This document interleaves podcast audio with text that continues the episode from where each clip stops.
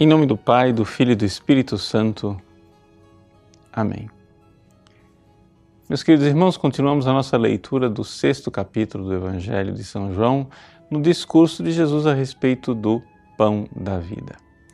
E na perícope de hoje, Jesus inicia dizendo que ninguém vem a Ele se o Pai não o atrair.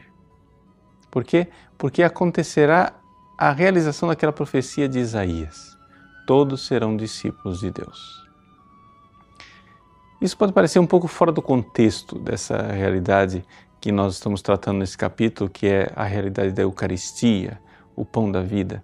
Mas o que acontece é o seguinte: é que todo este capítulo é um capítulo dramático e decisivo em que os judeus que ali estão irão começar a polemizar, dizendo que esse discurso é insuportável. Exatamente o que nós iremos ouvir no Evangelho de amanhã. Então Jesus está aqui como que profetizando e dizendo assim: olha, ninguém é, virá a mim se o Pai não o atrair. Ou seja, existe uma outra voz que você precisa ouvir. Não é a minha voz. Agora, eu aqui que estou falando com vocês a respeito do pão da vida, da Eucaristia, do comer a minha carne e ver o meu sangue. Existe uma outra voz que está dentro de você. É a voz do Pai. Sim, porque na realidade nós temos um mestre interior.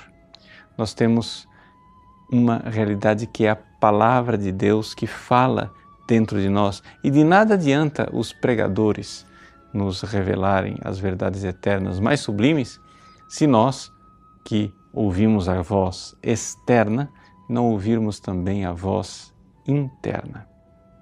E aqui está a realidade. O Pai deve nos atrair. E é exatamente aqui que acontece o ensino, o verdadeiro ensino.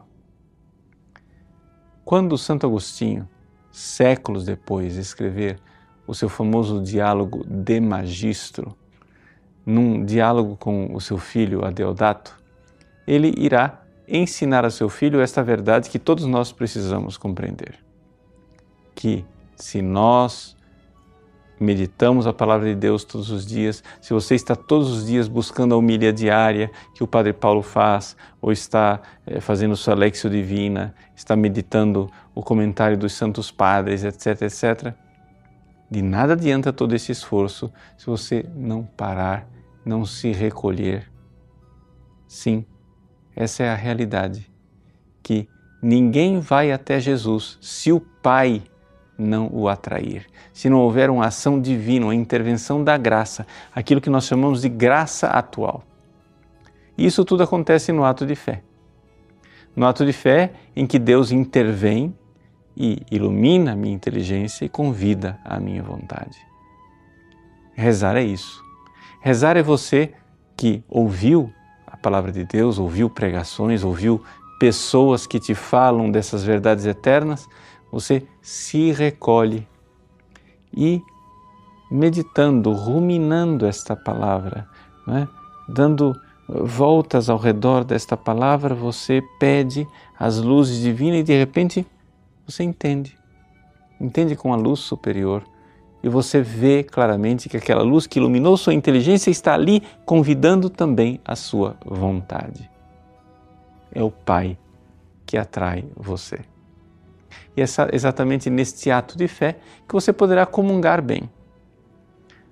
Participar da missa, você que está em estado de graça, que recebe a comunhão, não é um ato que funciona automaticamente. Nós poderíamos ir à missa todos os dias, o restante da nossa vida, e comungar todos os dias o restante da nossa vida e nem por isso ser mais santos.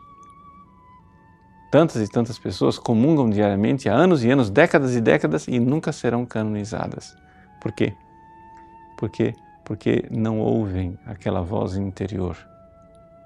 Para ir ao Cristo, até mesmo na comunhão, é necessário um ato de fé onde o Pai que atrai, ilumina minha inteligência e convida a minha vontade. Deus abençoe você. Em nome do Pai e do Filho e do Espírito Santo. Amém.